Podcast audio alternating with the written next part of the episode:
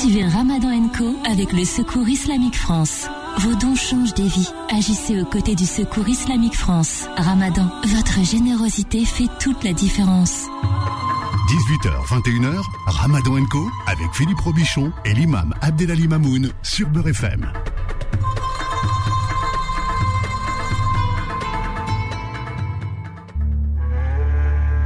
Beurre FM, les grandes signatures du Ramadan. La vie du prophète, Vision. La naissance de Mohammed. Notre Seigneur Mohammed, qu'Allah répande sur lui ses bénédictions et lui accorde le salut, naquit quelques instants avant le lever de l'étoile du matin, un lundi, le douzième jour du mois de Rabia el-Awel, en l'année de l'éléphant, le 29 août 570 de l'ère chrétienne. Lorsqu'il vint au monde, il était net de toute souillure, circoncis naturellement, et son cordon ombilical avait été tranché par les soins de l'ange Gabriel. L'air de la ville étant funeste aux enfants en bas âge, les notables avaient pour habitude de confier les leurs à des nourrices bédouines qui les élevaient dans leur badia, pays habité par les bédouins ou nomades. Peu de temps après la naissance de Mohammed, une dizaine de femmes de la tribu des Bnishad, bien saines, bronzées par l'air vivifiant de leur pays, arrivèrent à la Mecque à la recherche de nourrissons.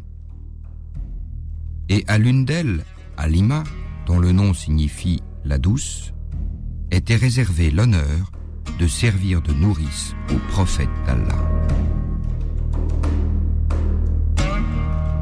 Son enfance dans la Badia d'Ebn Alima ben Zouib a dit L'année était stérile et nous nous trouvions, mon mari, Aritz ben Habded Oza et moi, dans une affreuse détresse.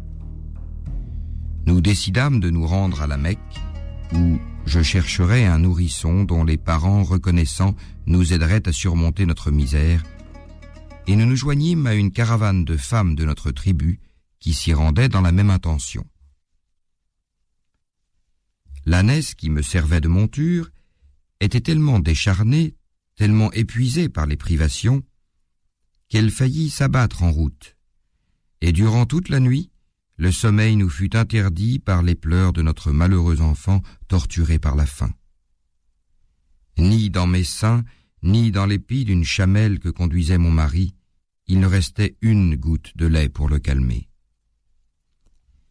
Et dans mon insomnie, je me désespérais. Comment pouvais-je en cet état avoir la prétention de me charger d'un nourrisson? Distancés de loin par notre caravane, nous arrivâmes enfin à la Mecque.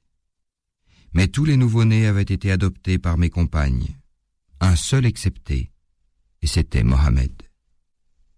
Son père étant mort, et sa famille étant peu aisée, malgré la haute situation qu'elle occupait à la Mecque, aucune d'entre les nourrices n'avait consenti à s'en charger. Pour la même raison, nous nous détournâmes de lui au début mais j'étais honteuse de revenir les mains vides, et je redoutais les railleries que ne manqueraient pas de me décocher mes compagnes plus heureuses. Enfin, j'étais singulièrement ému à la vue de cet enfant si beau, qui allait dépérir dans l'air malsain de la ville. La compassion emplit mon cœur. Je sentis le lait revenu miraculeusement dans mes seins, prêt à jaillir dans la direction de Mohammed, et je dis à mon mari, Par Allah, j'éprouve une folle envie d'adopter cet orphelin, quelque faible que soit notre espoir d'en retirer une rétribution fructueuse. Tu as raison, me répondit-il, et peut-être qu'avec lui la bénédiction rentrera sous notre tente. Déjà, je ne pouvais plus me contenir. Je me précipitai vers le bel enfant qui sommeillait, et je posai ma main sur sa mignonne poitrine. Il sourit et ouvrit des yeux étincelants de lumière, entre lesquels je le baisais. Puis, le serrant entre mes bras, je rejoignis le campement de notre caravane. Alors je le plaçai sur mon sein droit pour qu'il prît ce qu'Allah lui accorderait de nourriture, et à mon vif étonnement, il y trouva de quoi se rassasier. Je lui offris ensuite mon sein gauche, mais il le refusa, le laissant à son frère de lait, et toujours il agit de la même manière. Phénomène plus extraordinaire, pour calmer la faim qui tenaillait mes entrailles, mon mari tira assez de lait des pies précédemment desséchées de notre chamelle, et pour la première fois depuis longtemps, la nuit nous apporta un sommeil réparateur. Par Allah, ô Halima, s'exclama mon mari, le lendemain à son réveil, tu as adopté une créature véritablement bénie. Je remontais avec l'enfant sur mon ânesse, qui prit une allure rapide et ne tarda pas à rejoindre et même à dépasser mes compagnes étonnées, qui me crièrent Oh, Alima, retiens ta monture, afin que nous terminions la route de compagnie. Et quoi, est-ce là l'ânesse que tu montais à ton départ? C'est elle, c'est bien elle. Alors elle porte avec elle un prodige que nous ne pouvons pas comprendre. Nous arrivâmes à nos campements des Bnisad. Je ne connaissais pas de terre plus desséchée que la nôtre, et nos troupeaux étaient décimés par la famine. Or, à notre émerveillement, nous les retrouvions en meilleur état que dans les années les plus prospères et les mamelles gonflées de nos brebis nous fournissaient du laitage en quantité bien supérieure à nos besoins.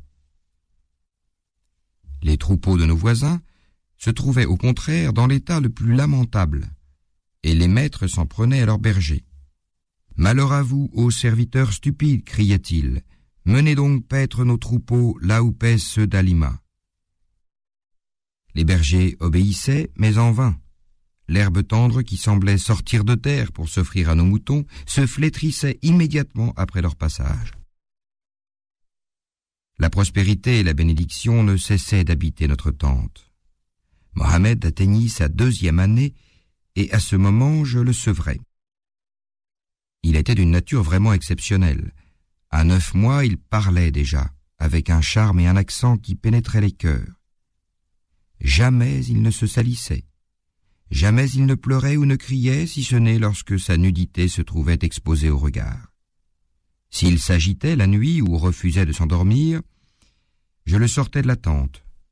Aussitôt ses regards se fixaient avec admiration sur les étoiles, sa joie éclatait, et quand ses yeux s'étaient rassasiés de ce spectacle, il consentait à se fermer et à se laisser envahir par le sommeil.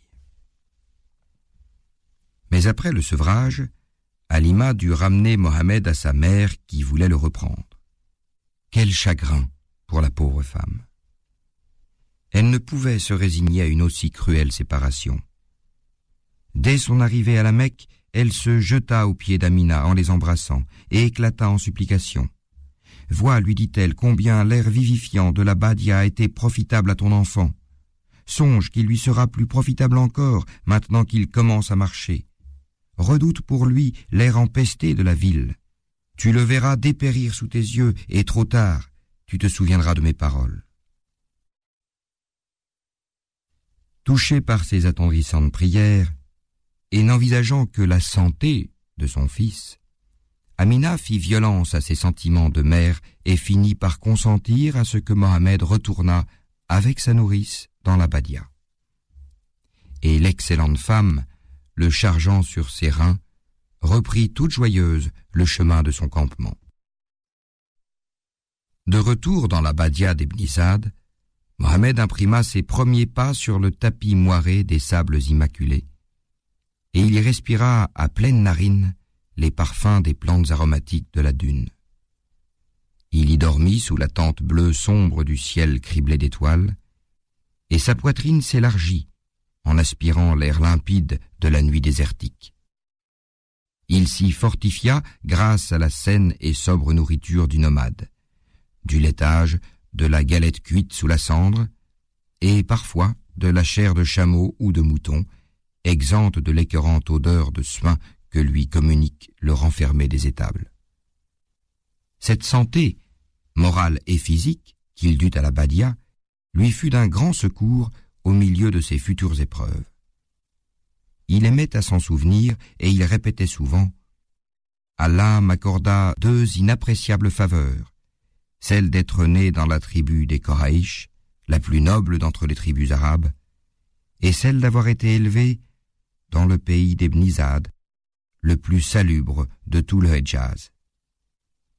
Et dans son esprit restèrent toujours gravées les images du désert qui impressionnèrent ses premiers regards lorsque, accompagné deux jeunes nomades, il grimpait sur un rocher pour surveiller les troupeaux au pâturage.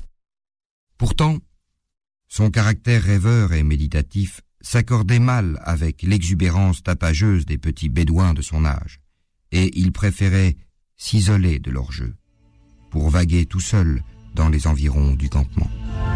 Retrouvez tous les programmes du Ramadan sur beurrefm.net. Beurre FM, le Ramadan, 30 jours avec vous. Suivez Ramadan Co avec le Secours Islamique France. Beurre FM, 18h, 21h, Ramadan Co avec Philippe Robichon et l'imam Abdelali Mamoun. Ramadan Enco avec vous pendant tout ce mois de Ramadan. J'espère que cette deuxième journée s'est bien passée pour vous. Bonsoir Imam Abdelali. Bonsoir Philippe, salam alaikum wa rahmatullahi wa barakatuh à toutes nos auditrices et tous nos auditeurs fidèles tous les soirs, Inch'Allah, pendant ce mois béni du Ramadan, en espérant qu'Allah Azzawajal agrée nos belles actions, nos bonnes actions, euh, et puis qu'il euh, nous aide à parfaire notre comportement, notre euh, noblesse de caractère. Et voilà, je souhaite aussi la bienvenue à notre invité, le professeur Osman Timera. Salam alaikum wa rahmatullah, paix sur vous. professeur, Notre signature du Ramadan, hein. Paix sur vous, j'espère que vous allez bien, que ce deuxième euh, jour euh, du ramadan euh, se passe au mieux. Comme je le dis souvent, chaque jour est le premier jour du reste de notre vie. Et, euh, le, le- chaque jour, et le dernier est le premier du reste de notre vie. le premier, oui, c'est sûr. Premier du reste de notre journée. C'est ça. Et euh, du coup, il s'agit Et il de... est le dernier de ceux qu'on a déjà. C'est d'Etienne Dao tout ça? Ah, je sais même pas. Ah, c'est. Étienne Dao, le chanteur. hein Je suis pas trop euh, à l'écoute d'Étienne Dao. Non, je, c'est- je pensais pas non plus. euh. Ah, d'accord, ok. Mais euh, tout ça pour vous dire que je suis très heureux d'être parmi vous et que euh, voilà, parlons euh, de vie, parlons euh, de Ramadan, et parlons de d'élévation. Ma belle. On va parler de la sourate El Kaf, Imam Ali Abdelali. Euh, pourquoi cette euh, sourate est-elle si importante finalement et pourquoi est-il si important de la dire le vendredi? Eh bien, euh, d'abord concernant l'importance de cette sourate, c'est que effectivement, elle est située, euh, comme chacun peut le constater, au cœur du Coran. Donc, elle est pile poil au milieu. Elle est, on- donc, elle peut, on peut la considérer comme le, le, pilier- le cœur du Coran, puisqu'elle se situe exactement au milieu. Euh, quand on nombre, il y a 30 hizb avant et 30 hizb après, ou à peu près, on va dire ça comme ça, euh, qui font les 60 hizb du Coran. Euh, par contre, elle est, elle est, elle est le numéro 18 hein, sur dans l'ordre du, du Coran. Elle est la 18e sourate. Mais malgré cela, vu que les premières sourates qui sont dans la première partie du Coran sont très longues par rapport à la deuxième partie, eh bien, elle se situe qu'à la 18, 18e euh, position euh, dans l'ordre euh, du texte révélé. Euh, mais attention, pas dans l'ordre de l'histoire révélée. Attention, on parle de l'histoire, on parle de l'écriture, de ce comment il a été réorganisé, ré, réécrit. Comment? L'agencement des sourates. L'agencement, voilà, l'agencement des, des sourates selon comme comme euh, comme il est aujourd'hui dans le Mus'haf al-Uthmani. Euh, ça c'est un premier point. Dans un second temps, euh, il y a un hadith dans le Bukhari hein, qui est euh, qui, est, qui, est, qui, est, connu, hein, qui n'est pas très connu justement. Euh, je suis étonné que peu de savants évoquent ce hadith, pourtant je répète, qui est quand même rapporté par Al-Bukhari, et qui est pour moi le hadith le plus important et qui concerne les bienfaits de cette euh, sourate.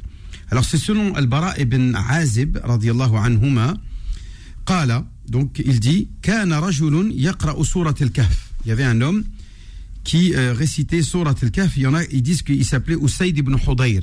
Usaid ibn Hudayr, radiallahu anhu, c'est lui qui était en train de réciter euh, cette sourate.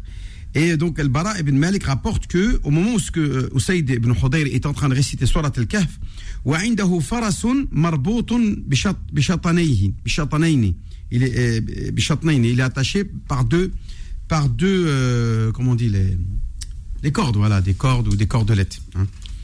Euh, فَتَغَشَّتْهُ سَحَابَةٌ. Donc à ce moment-là, alors qu'il était en train de réciter la sourate, il y a un nuage qui est venu au-dessus de la tête de cet homme qui était en train de réciter Surat al-Fatiha, euh, Surat al-Kahf. Et au fur et à mesure qu'il récite, ce nuage va descendre. Hein, euh, فجعل تدنو وجعل فرسه ين- ينفر منهما- منها. يعني, Et le cheval commençait à, à être effrayé par ce phénomène miraculeux que euh, venait de subir ce compagnon qui était en train de réciter cette sourate. Et quand le matin est arrivé, il est parti voir le prophète pour lui raconter cette histoire. Le prophète lui a dit euh, euh, C'est la sakina, la, la béatitude, la quiétude, la sérénité qui est tombée, qui est descendue euh, rejoindre le, le Coran que tu étais en train de réciter. Euh, hadith muttafaqun alayh, c'est-à-dire il est rapporté par Al-Bukhari et par Muslim. hein, voilà. Euh, par contre, le hadith qui est authentifié par Al-Albani, alors, il y en a qui contestent l'authentification de Al-Albani. Bon, moi, je lui donne quand même le mérite du travail qu'il a fait tout au long de sa carrière d'im- de, de traditionniste, puisque c'est un grand savant de la tradition. Euh, Je parle du Sheikh Nasr al-Din Albani. Il a authentifié un hadith qui a, été rapporté par Al-Hakim fil Mustadrak. Euh, le Mustadrak, ça veut dire celui qui vient euh, se greffer. Le Mustadrak, c'est celui qui vient se greffer au Bukhari. Hein, il prétend, lui, au 5e siècle, Al-Hakim était un, savant, un traditionnaliste qui a, rédigé ce, ce recueil de hadiths. Il prétend que, moi je l'appelle Mustadrak al-Bukhari, ça veut dire qu'il vient se greffer, rejoindre, euh, euh, se compléter à ce qui a été rapporté par al-Bukhari, au combien lui pensait que son, son livre était authentique. Alors que non, c'était plutôt prétentieux. Al-Hakim, l'authentique, de, plutôt le livre, le, le, recueil de, Al-Hakim euh, euh, est un recueil considéré comme plutôt faible, plutôt soit moyen, soit faible selon le degré, selon les hadiths. Alors ce hadith-là, il est, il est quand même assez moyen quant à son authenticité. Quand je dis moyen, ça veut dire Hassan, bon, un hadith bon, où le prophète a dit celui qui récite Surat al-Kahf le vendredi, Ada'at lahu euh, binourin ma baynahu wa bayna. Yani, entre lui et jusqu'au vendredi prochain, euh, il y aura une lumière qui va l'illuminer. Et dans une autre version, il est dit même que et en plus de trois jours, puisqu'on dit que en général les choses, les récompenses divines se multiplient souvent par dix. Donc c'est sept jours plus trois, comme l'a dit le, hadith euh, du prophète alayhi. Euh, voilà pour ce qui est de euh, ce qui est rapporté concernant les mérites de cette de cette sourate. Donc effectivement, les compagnons avaient pour habitude de choisir ce jour-là, le vendredi, pour reprendre cette sourate du début jusqu'à la fin et qui à peu près fait une dizaine de pages du Coran, donc l'équivalent de un hizb et un hizb, comme on a dit, c'est le 1 soixantième du Coran, donc 10 pages sur 600 pages, ça fait à peu près un soixantième. Euh, c'est la longueur que fait cette, cette sourate et qui raconte de belles histoires et, euh, et qui est pleine de leçons et de morale très intéressantes et euh, qu'il est souvent donc euh, très intéressant. On connaît, on va apprendre aussi la nature de, de, Satan. Satan, on va apprendre dans, cette sourate là qu'il est d'origine euh, des djinns, que c'est pas un ange, puisque c'est vrai que quand Dieu va ordonner les anges de se prosterner, tous les anges vont se prosterner sauf euh, sauf euh, sauf Iblis.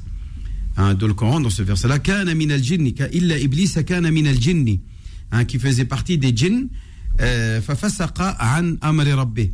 Et il s'est, on va dire, dévié de, de, l'ordre divin. Et on s'étonne, certains savants disent, ouais, mais Dieu a donné l'ordre aux anges, pourquoi lui, on lui demande de se prosterner? Eh bien, les savants vont dire que là, il s'agit d'un ce qu'on appelle istithna munqati', ce qu'on appelle une exception euh, rompue. Une exception rompue, on va dire par exemple, euh, dans le langage familier, euh, illa les gens se sont tous levés sauf un âne. Pourtant, l'âne, c'est pas un gens, fait pas partie des humains. Et bien là, en disant himar, c'est ce qu'on appelle istithna munqati'. C'est ce que décrit les savants de les, les savants, pour dire tout simplement que euh, Iblis était concerné par cette injonction divine. Lui aussi était concerné par l'ordre divin de se prosterner devant cette créature qui était qui était Adam et qui est relayé dans cette magnifique sourate. Et dans un hadith, il est dit que celui qui euh, mé- mémorise au moins les dix premiers versets de cette sourate sera préservé de toute euh, épreuve dans ce bas monde, y compris la plus grave et la plus dangereuse et la plus, on va dire, euh, euh, catastrophique. euh, on va dire même cataclysmique, cataclysmique. euh, je sais pas si c'est encore une mamounade là. En tout cas, elle est, elle est celle qui est considérée comme la fitna la plus grave que tout croyant doit même demander à Dieu d'en être préservé. C'est quoi? C'est le fait de dire Allahumma inni a'udhu bika min fitnatil masih dajjal c'est le fait d'être préservé de l'épreuve de l'antéchrist, celui qui va venir à la fin des temps, comme un des grands signes de la fin des temps. Eh bien, il est dit que quand tu euh, mémorises, quand tu euh, mémorises cette sourate, tu es, tu seras et tu pourras même la réciter. Eh bien, l'antéchrist ne pourra pas t'éprouver n'aura pas le pouvoir de t'éprouver et de te et de te de tenter de t'égarer parce que il aura comme le dit le hadith euh, un paradis, un enfer, et son paradis sera un enfer, et l'enfer sera un paradis, et les gens, euh, voilà, seront tentés à obéir à cette euh, à cette créature qui viendra éprouver toute l'humanité. Je dis bien toute l'humanité sera éprouvée par l'antéchrist. L'Aden en direct ce soir à 19h12 et c'est jusqu'à l'heure cette heure-là que vous écoutez Ramadan Co. Ramadan Co revient dans un instant. Suivez Ramadan Co avec le Secours Islamique France. Beurre FM, 18h, 21h, Ramadan Co avec Philippe Robichon et l'imam Abdelali Mamoun. Et nous évoquons la sourate El-Kaf avec l'imam Abdelali Mamoun et le professeur Ousmane Timera. Euh, d'ailleurs, cette sourate, d'où tire-t-elle son nom? Est-ce qu'elle tire son nom d'une des histoires ou ça n'a rien à voir, professeur? Euh, Son nom est tiré de l'histoire euh, première qu'on lit juste après l'introduction de la sourate qui parle des ce qu'on appelle les sept dormants. Est-ce qu'ils étaient sept ou plus ou un peu moins? Ça, on ne sait pas encore. Euh, donc, pour se référer et se retrouver et désigner la sourate, on l'a appelé Surat al-Kaf. C'est un premier point. Deuxième point qu'il faut euh, avoir, c'est que le, nom d'une sourate est toujours en lien avec son sujet. Ah, quelqu'un va me dire comment ça? Les sourates ont-elles des sujets? Euh, n'est-il pas dit, d'ailleurs, comme disait euh, si bien Voltaire, que c'est un rhapsodie qui n'a aucun sens, où euh, les différents passages du Coran se juxtaposent sans aucun sens véritable? Eh ben non. bien au contraire, chaque sourate a un sujet principal qu'il faut savoir regarder, observer, relier. Et c'est ce qui relie les différents passages et histoires d'une sourate.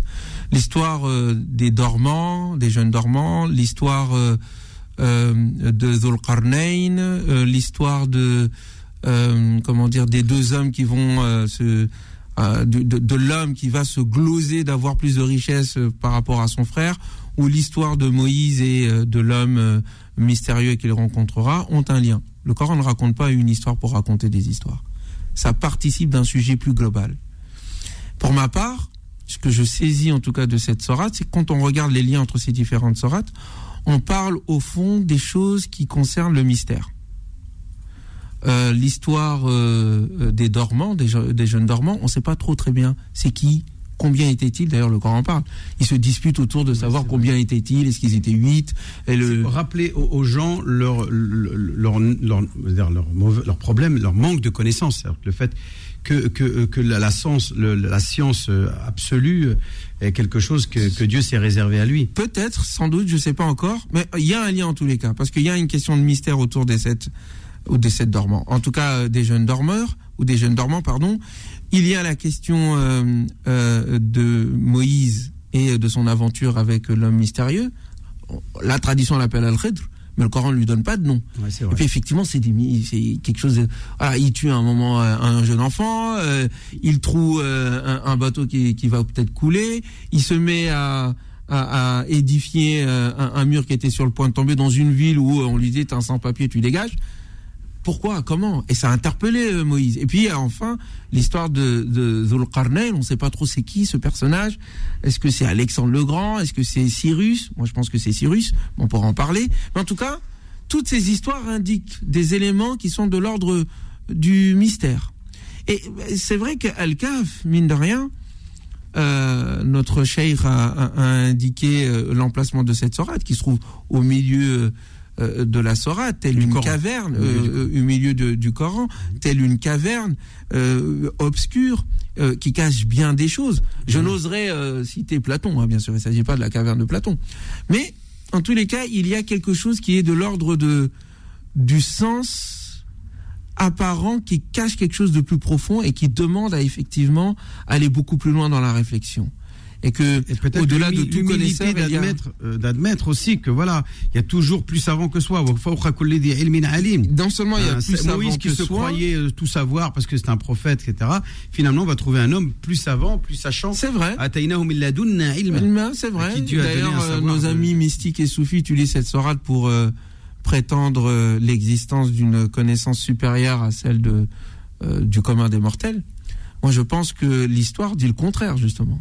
L'histoire dit que même un prophète n'a pas accès à la connaissance infuse. Non, personne.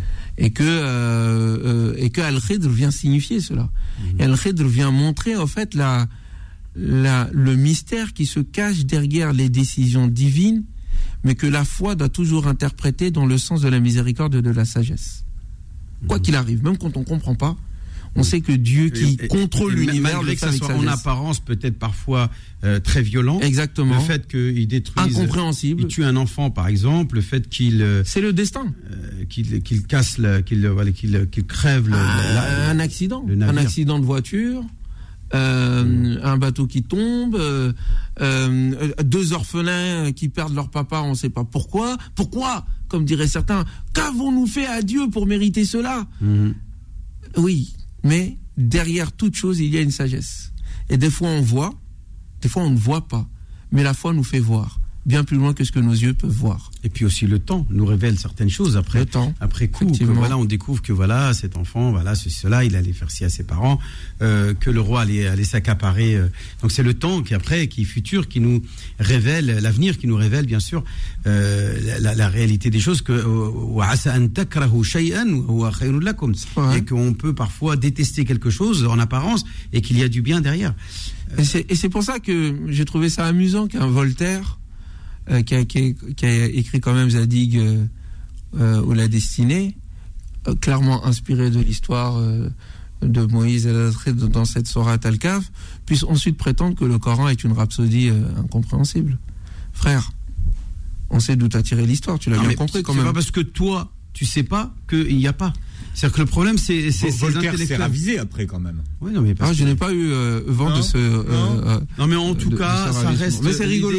C'est que tout souvent, on a tendance à, à, nier l'existence de choses qu'on ne connaît pas. Donc, comme je connais pas, donc il y a pas. Donc c'est faux. Hmm. Et, et, c'est là le, le, où le bas blesse, c'est que là on nous apprend dans cette sourate là à avoir cette humilité.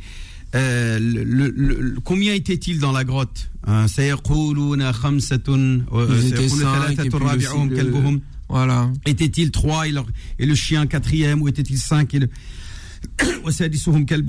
et le chien leur sixième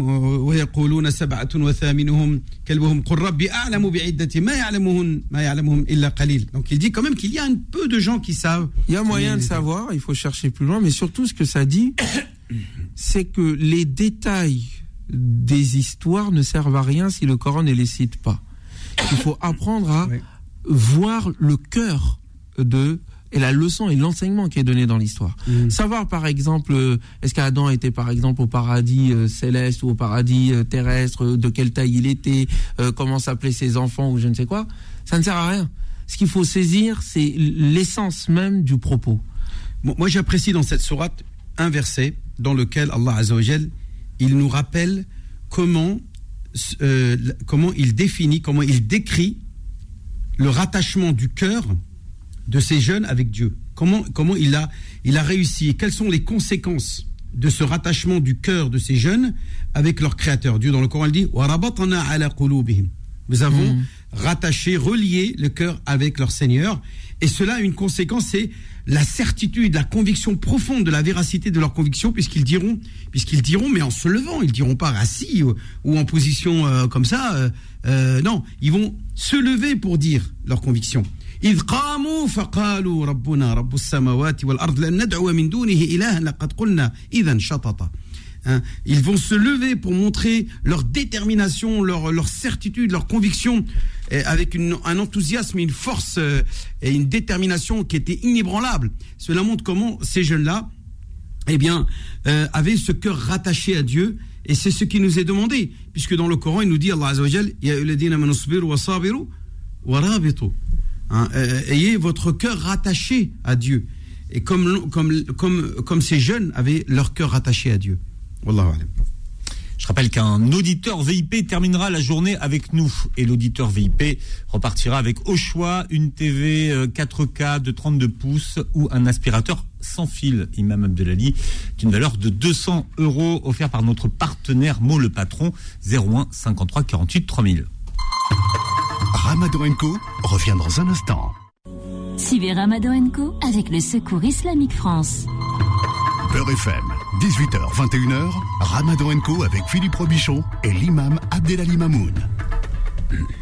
Et on parle euh, de la sourate El Kaf ce soir. Euh, Est-ce qu'on sait combien de temps ils ont dormi et est-ce qu'on sait où est cette caverne, professeur Euh, le, le Coran, il est clair là-dessus. Atman, vas-y, je te laisse. Non, allez-y. Ils ont dormi, Non, ils ont dormi combien de temps?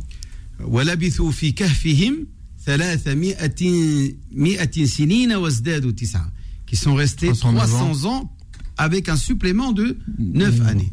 Alors pourquoi il dit ça Alors, si, il y a une Ça, ça explication. demande, euh, Elle est très simple. La réflexion, oui. C'est que le, le Coran s'adresse aux Arabes, mais quoi Qui, eux, ont, suivent le calendrier lunaire, alors que eux, dans leur, dans, leur, dans leur grotte, ils sont restés 300 années solaires, puisque leur cycle de rotation, euh,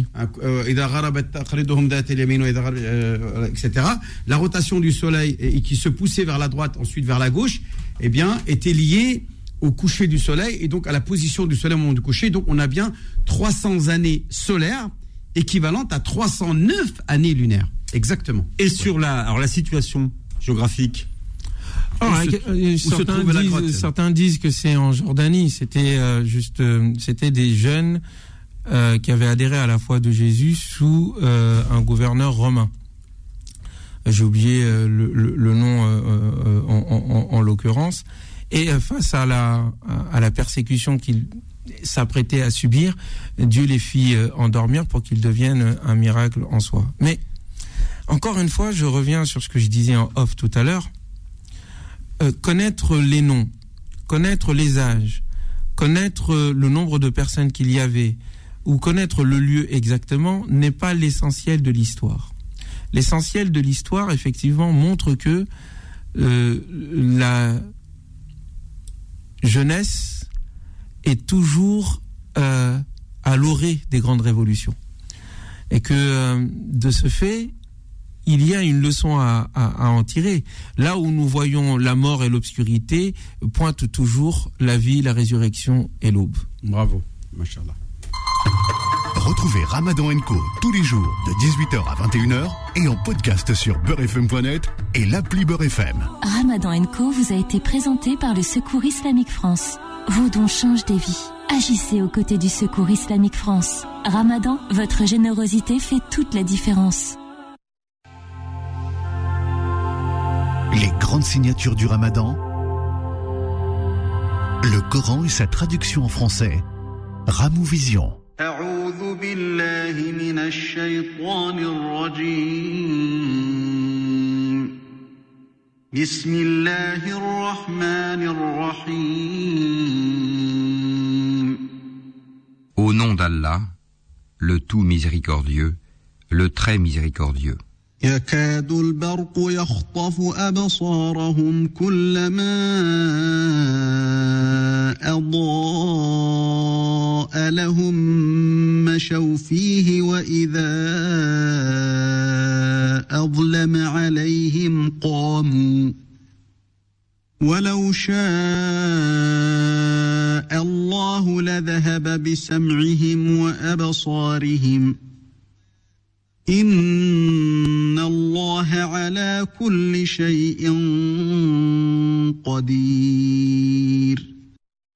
L'éclair presque leur emporte la vue. Chaque fois qu'il leur donne de la lumière, ils avancent. Mais dès qu'il fait obscur, ils s'arrêtent. Si Allah le voulait, il leur enlèverait certes l'ouïe et la vue, car Allah a pouvoir sur toute chose. يا أيها الناس اعبدوا ربكم الذي خلقكم والذين من قبلكم لعلكم تتقون Ô homme, adorez votre Seigneur qui vous a créé, vous et ceux qui vous ont précédés, ainsi atteindriez-vous à la piété. الذي جعل لكم الأرض فراشا والسماء بناء وأنزل من السماء ماء وأنزل من السماء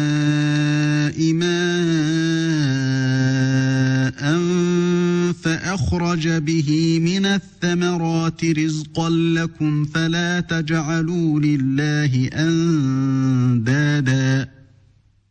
فلا تجعلوا لله أندادا وأنتم تعلمون C'est lui qui vous a fait la terre pour lit et le ciel pour toit, qui précipite la pluie du ciel par elle fait surgir toutes sortes de fruits pour vous nourrir. Ne lui cherchez donc pas des égaux alors que vous savez tout cela.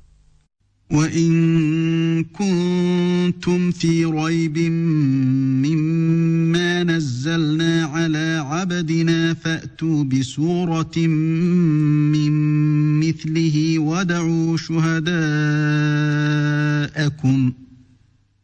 ودعوا شهداءكم من دون الله إن كنتم صادقين Si vous avez un doute sur ce que nous avons révélé à notre serviteur, tâchez donc de produire une sourate semblable et appelez vos témoins, les idoles que vous adorez en dehors d'Allah, si vous êtes véridiques.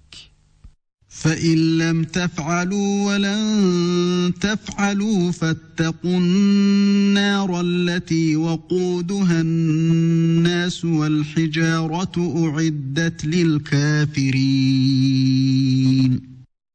Si vous n'y parvenez pas, et à coup sûr vous n'y parviendrez jamais, parez-vous donc contre le feu qu'alimenteront les hommes et les pierres, lequel est réservé aux infidèles. وبشر الذين آمنوا وعملوا الصالحات أن لهم جنات تجري من تحتها الأنهار. كلما رزقوا منها من ثمرة رزقا قالوا هذا الذي رزقنا من قبل وأتوا به متشابها ولهم فيها أزواج مطهرة وهم فيها خالدون Annonce à ceux qui croient et pratiquent de bonnes œuvres qu'ils auront pour demeure des jardins sous lesquels coulent les ruisseaux. Chaque fois qu'ils seront gratifiés d'un fruit des jardins, ils diront C'est bien là ce qui nous avait été servi auparavant. Or c'est quelque chose de semblable seulement dans la forme. Ils auront là des épouses pures, et là ils demeureront éternellement. إن الله لا يستحيي أن يضرب مثلا ما بعوضة فما فوقها فأما الذين آمنوا فيعلمون أنه الحق من ربهم وأما الذين كفروا فيقولون وأما الذين كفروا فيقولون ماذا أراد الله بهذا مثلاً يضل به كثيرا ويهدي به كثيرا وما يضل به إلا الفاسقين Certes, Allah ne se gêne point de citer en exemple n'importe quoi. un moustique ou quoi que ce soit au-dessus. Quant aux croyants, ils savent bien qu'il s'agit de la vérité venant de la part de leur Seigneur. Quant aux infidèles, ils se demandent qu'a voulu dire Allah par un tel exemple? Par cela, nombreux sont ceux qui l'égarent, et nombreux sont ceux qui le guident. Mais ils n'égarent par cela que les pervers. الذين ينقضون عهد الله من بعد ميثاقه ويقطعون ما أمر الله به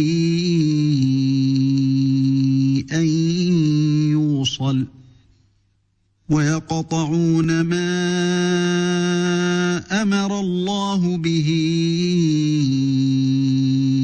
أن يوصل ويفسدون في الارض اولئك هم الخاسرون qui rompent le pacte qu'ils avaient fermement conclu avec Allah, coupent ce qu'Allah a ordonné d'unir et sèment la corruption sur la terre. Ceux-là sont les vrais perdants.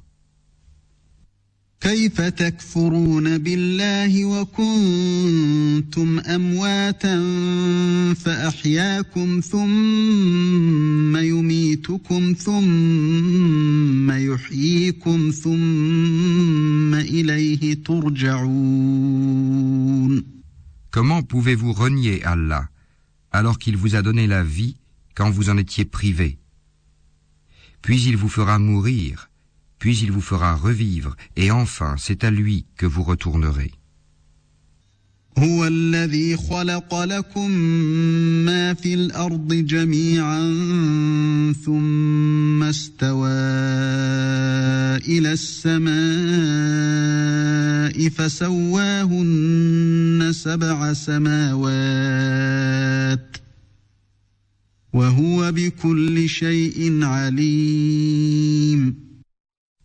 C'est lui qui a créé pour vous tout ce qui est sur la terre, puis il a orienté sa volonté vers le ciel et en fit sept cieux, et il est omniscient. وإذ قال ربك للملائكة إني جاعل في الأرض خليفة قالوا أتجعل فيها من يفسد فيها ويسفك الدماء ونحن نسبح بحمدك ونقدس لك قال إني أعلم ما لا تعلمون Lorsque ton Seigneur confia aux anges Je vais établir sur la terre un vicaire, Khalifa, ils dirent Vas-tu y désigner un qui y mettra le désordre et répandra le sang quand nous sommes là à te sanctifier et à te glorifier? Il dit En vérité, je sais que vous ne savez pas. Retrouvez tous les programmes du Ramadan sur beurrefm.net. Beurre FM, le Ramadan, 30 jours avec vous.